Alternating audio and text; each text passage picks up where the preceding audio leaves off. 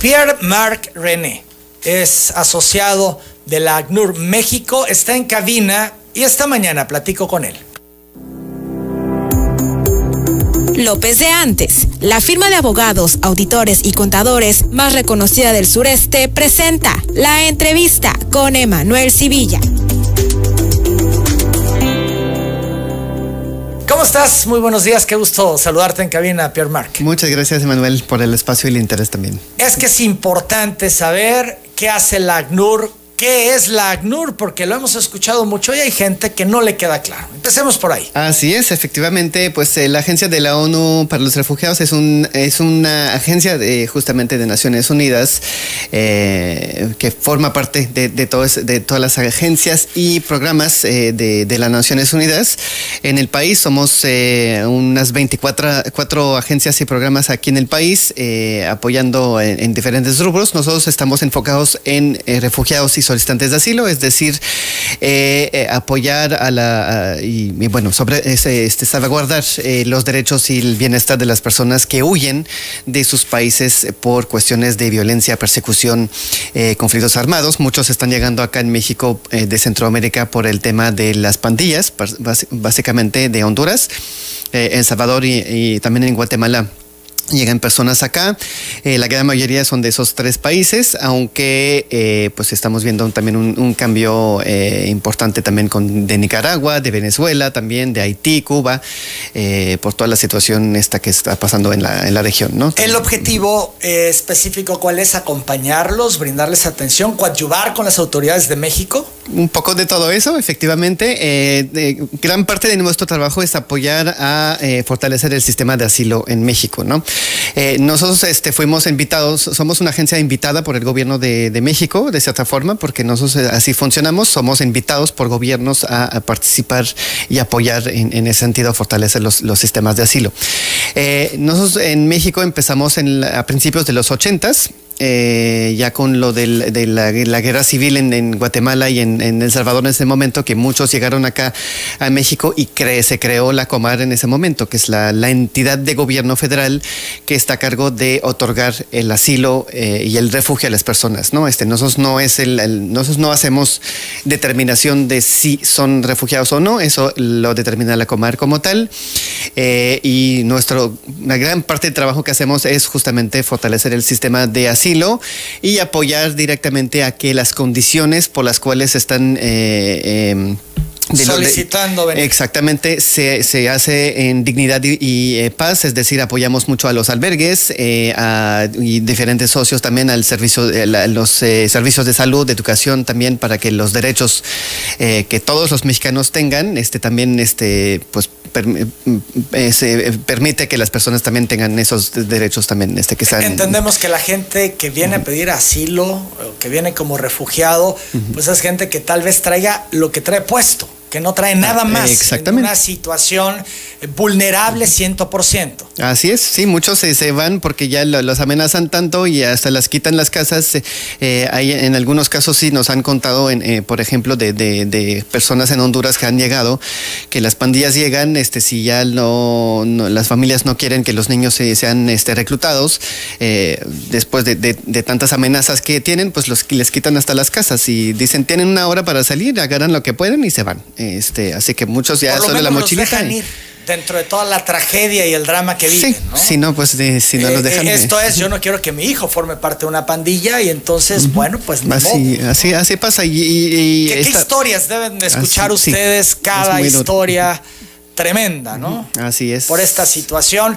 840. Me llama la atención. Yo hubiese pensado que en El Salvador la situación de pandillas fuera eh, una situación extrema y mencionas a Honduras específicamente. A ver, ubícanos para entender por qué Honduras y no El Salvador. Bueno, Honduras porque es el principal país que está, está actualmente, las personas que están llegando a, México desde hace varios años son de Honduras, este, que la situación allá sí ha sido muy complicada con el tema de las pandillas particularmente, eh, porque están involucradas en todas las esferas este, sociales, políticas y económicas de cierta forma y hacen, eh, les piden este, cuotas también a, a los empresarios, por ejemplo, a los negocios, a los comerciantes, también a los transportistas inclusive para pues financiarse de cierta forma, este, porque sí es, un, es amenazas que, que les, les, les, piden a las personas. efectivamente, El Salvador también con toda la situación que hay ahí, también es de los países que ya están más solicitando asilo en México desde hace tiempo, también desde 2018 es un número importante. Honduras, El Salvador y Guatemala son los que más solicitan aquí. De hecho, ayer el presidente Bukele decía que estaban a punto de ganarle la guerra a las pandillas. Ojalá que así sea, no se le cree mucho por la situación tan compleja en este país, pero bueno, es lo que él eh, dice en un discurso. Son las 8 de la mañana, 41 minutos. Pierre Marc, decías tú hace un momento que ustedes no determinan la situación eh, de refugiado como tal, de asilo. ¿Esto lo determina la autoridad migratoria? Eh, la Comar directamente. es la, sí, exactamente. La Comisión Mexicana de Ayuda a Refugiados aquí en el país es la entidad que está a cargo de determinar si sí o no son eh, refugiados. ¿no? Este ¿Qué, características debe tener la persona que pide asilo y que se le diga, sí, te damos el asilo?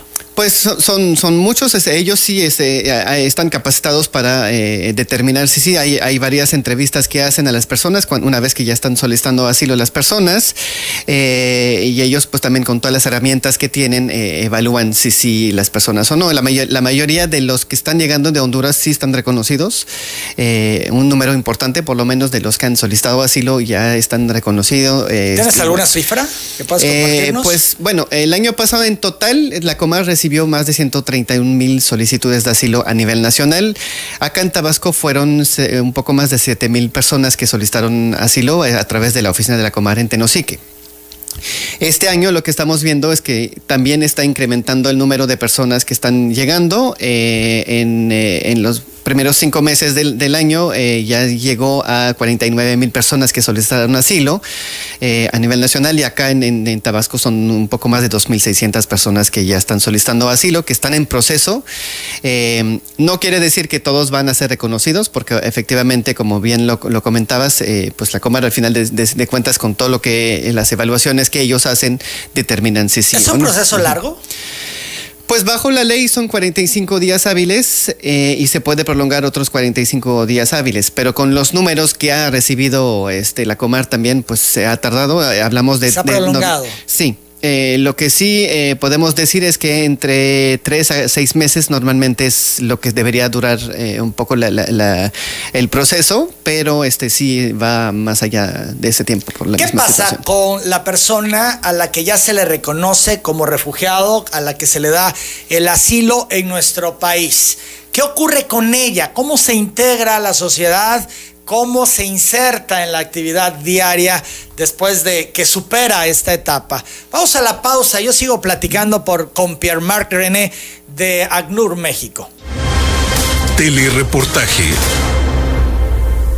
Seguimos en esta plática con Pierre-Marc René de la ACNUR México. Yo preguntaba antes de la pausa, ¿qué ocurre con esa persona que se le considera ya por parte de México como refugiado, que se le da asilo? ¿Qué pasa con él? Pues eh, justamente ya inicia realmente su, integración a, México. Al final de cuentas se puede, se puede eh, involucrar en su propio el estado donde están, porque la mayoría, cuando, la ley mexicana actualmente cuando solicitan asilo tienen que quedarse en el estado hasta que termine el proceso. Eh, eso con las cantidades que ha habido, pues obviamente ha, hecho muchas presiones en, en, los mismos estados, en Chiapas, en Tabasco particularmente, por ser los dos principales estados donde están solicitando asilo. Sin embargo, ya una vez reconocido a esas personas, eh, ya hay la posibilidad de que integran o se o forman parte del programa de integración local de nosotros, del ACNUR. Este, es decir, que ya reconocidas esas personas se pueden ser reubicadas a otras zonas del país donde hay mayor oportunidades de eh, integración eh, laboral y, pueden estar ir a otros 11 estados, 11 ciudades del, del país, ¿no? Este, Porque decíamos eso, ¿no? Vienen con lo que traen puesto, no traen otras alternativas y entonces, bueno, ¿cómo hacerle para que puedan arrancar, para que puedan iniciar? ¿Ustedes aquí en la ACNUR los apoyan posterior a esto?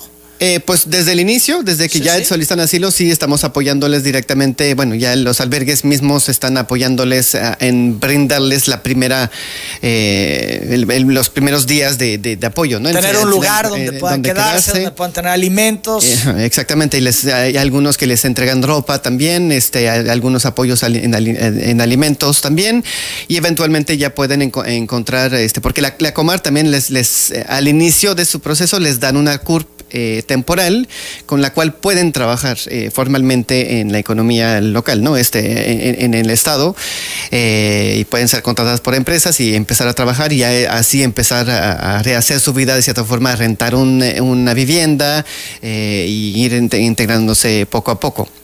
Y una vez eh, esta- eh, irá reconocidos, pueden ser parte de ese programa, como decía, que pueden ser ubicados a las 11 ciudades que están, eh, forman parte del, del programa, en el centro y norte del país, donde hay mucho más posibilidades de empleo, por ejemplo, porque eh, hay falta de mano de obra en, en muchos lados en el, en el centro y norte del país, eh, y, y do- y donde eh, pues no está, no está eh, eh, cubiertas, pues al final de cuentas, esa- esa- esos puestos, porque pues la población, no hay suficiente mano de obra en la población local, ¿no? Al final de cuentas, que, y eso es lo que nos están permitiendo, y, es, y son 20 mil personas que han sido reubicadas desde el inicio del, programa en 2016, eh, y están aportando más de 105 millones de pesos a la economía nacional a través de los impuestos del IMSS eh, que están pagando ellos también al final de cuentas. Creo que es, un, es eh, importante que, que- que lo sepan porque sí están apoyando a la economía Si nacional. pudiéramos eh, tener un escenario, eh, pues, un tanto cuanto confuso de si eh, sería una carga para el país o no, gente que pide el refugio, el asilo. Así y tú es. dices, no, le aportan. A final de cuentas, Cuando sí. se vinculan, le aportan. Exactamente, y ellos sí, este, todos los apoyos que reciben también regresan eso al- al- al- eh, y están muy agradecidos a la- las personas también a, a la población y al país, este, una vez ya que se puede integrar, sí, ya, ya inve- invierten, este, ellos también al final de cuentas consumen como cualquier otra persona en negocios, en este, eh, en el- la tienda, en eh, viviendas, en impuestos, eh, al final de cuentas son, son personas como tú y yo que, eh, que, ya co- contribuyen a la economía nacional. Pudiera haber confusión entre refugiado y migrante. Así es. A ver las diferencias. Bueno, una persona refugiada como tal es una persona que huye por amenazas, violencia, persecución, conflictos armados, eh, entre otras eh, situaciones. No se pueden quedar en su país y ser devueltas a su país les pone en riesgo. Puede- pueden hasta matarles este, a esas personas. Una persona migrante es una persona que por decisión propia decide salir de su país eh, por diferentes, para mejorar su vida, principalmente eh, su economía o ir a estudiar, por ejemplo y hacer su vida en, otro lado para mejorar su situación o por cuestión de reunificación familiar eh, que tienen familiares en otro país, por ejemplo, y, deciden irse.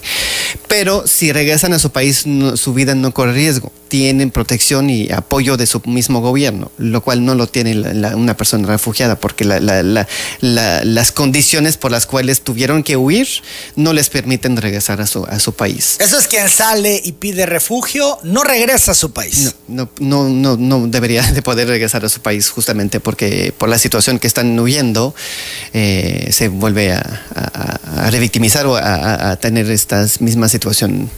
Pierre Marc, eh, por las propias condiciones de México, el tema de la pobreza que existe, etcétera, ¿este país está en condiciones de recibir refugiados?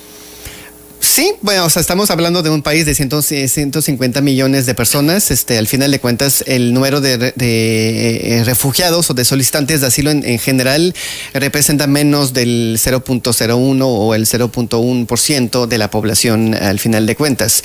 Si tomas otros países como Turquía o Líbano, representa más de 100 eh, por, por cada este, 10 mil, o, no me acuerdo exactamente el, el número, pero son, son más de 100, de 100 por el, el- el número de, de habitantes que tienen y ellos sí es una...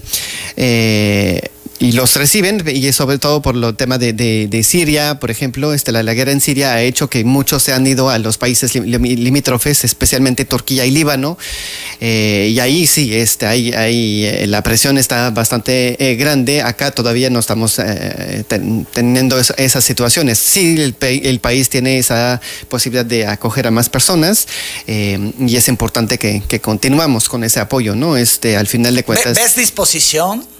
Del gobierno de México para acoger a las personas que solicitan asilo? Pues si vemos los números, yo creo que sí, porque al final de cuentas eh, ya el año pasado fueron reconocidas más del 74% de las personas que solicitaron asilo. Es un poco difícil saber eh, cuántas están reconocidas como tal del paquete del número de personas que, están solicitando asilo, porque como van retrasados un poco los procesos, no sabemos exactamente eh, del número del año, por ejemplo, cuántos han sido reconocidos el mismo año. Pero ahorita estamos hablando de un sesenta y tantos por ciento que ya están reconocidos también eh, en lo que va del año. Eh, así que eso creo que sí, ahí eh, están apoyando en ese sentido. Está, hay necesidades importantes también de una colaboración de todas las esferas económicas del país y políticas, ¿no? Es decir, este, tanto los gobiernos federal, los estatales, municipales, las empresas, el sector privado, la la, sociedad civil también.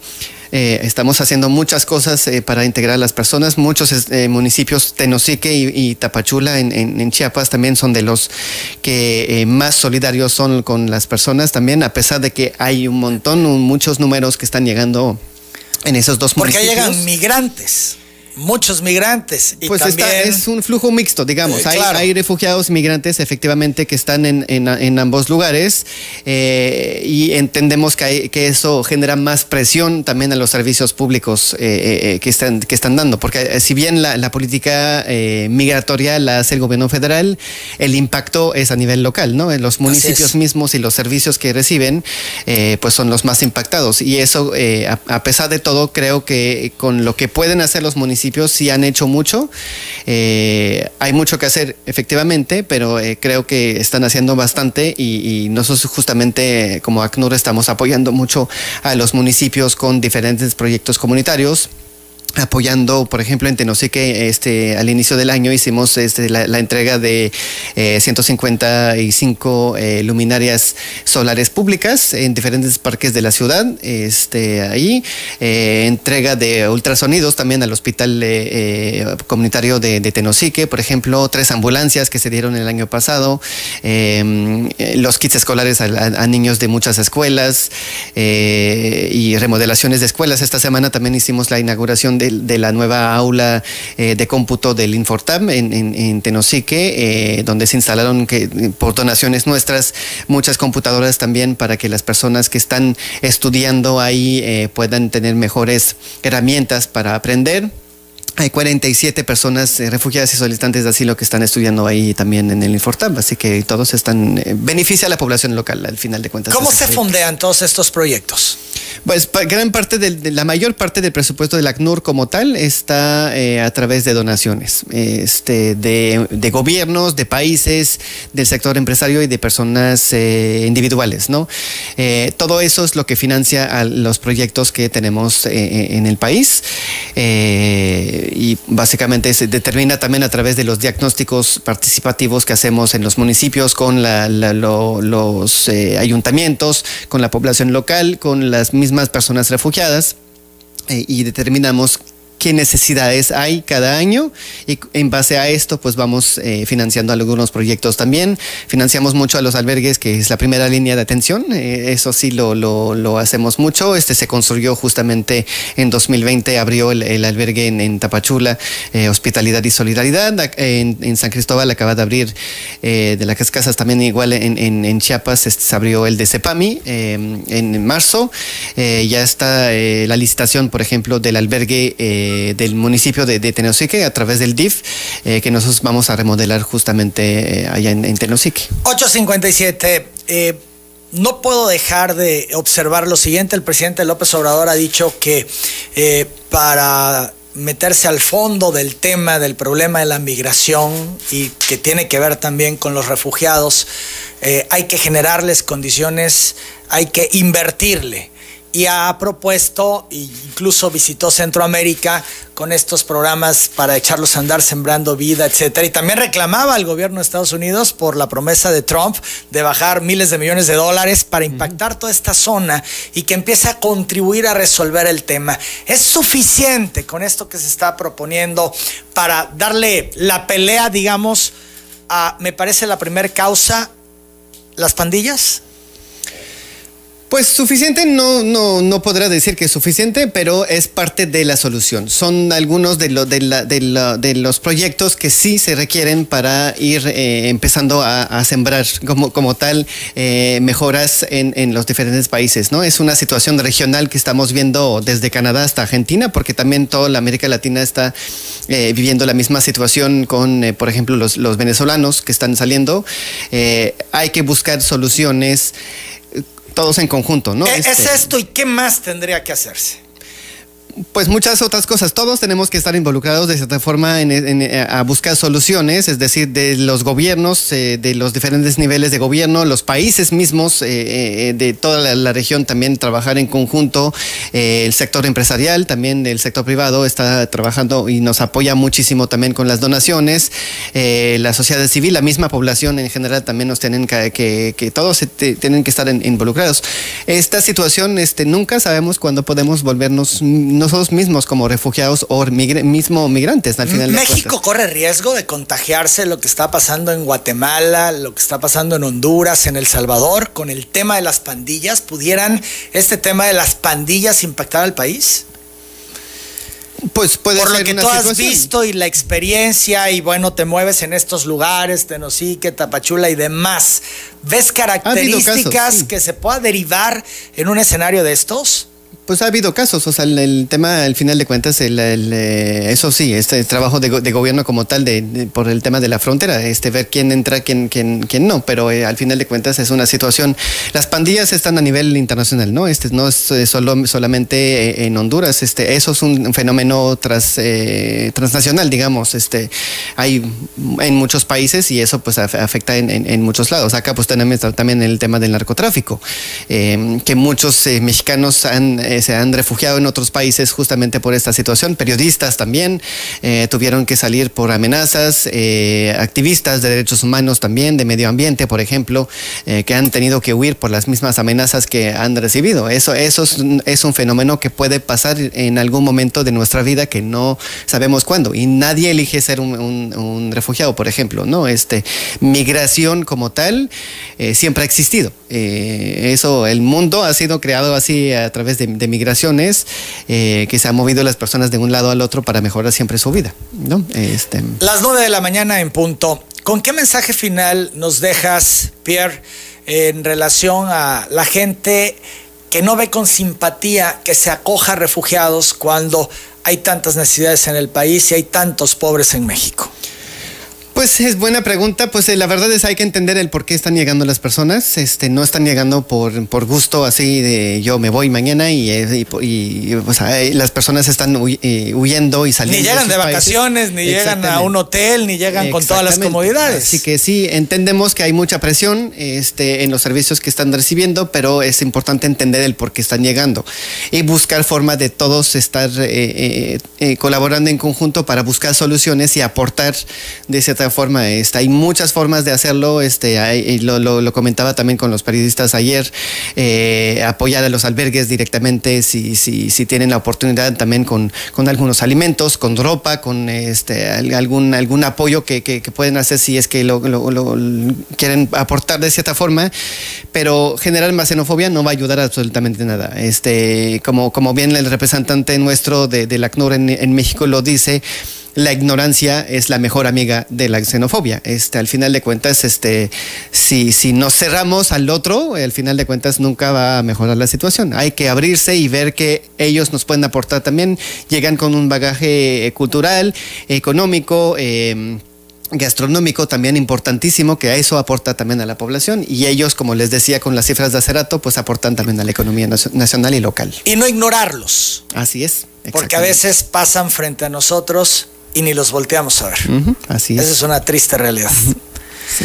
Pierre Marc yo agradezco mucho tu presencia esta mañana un tema por demás sensible, importante, relevante, que además nos involucra por ser frontera. Tabasco está ahí insertado en este tema y en este, podríamos decir, problema y también pudiéramos ser parte de la solución. Así es. Así es, efectivamente sí, este, y es importante que, entiendan esa parte y que, que, aporten también a, esta, esta situación, eh, porque la solución es parte de todos. Te agradezco mucho. Muy buenos días, es Pierre Marc René de la ANUC, ANUR México.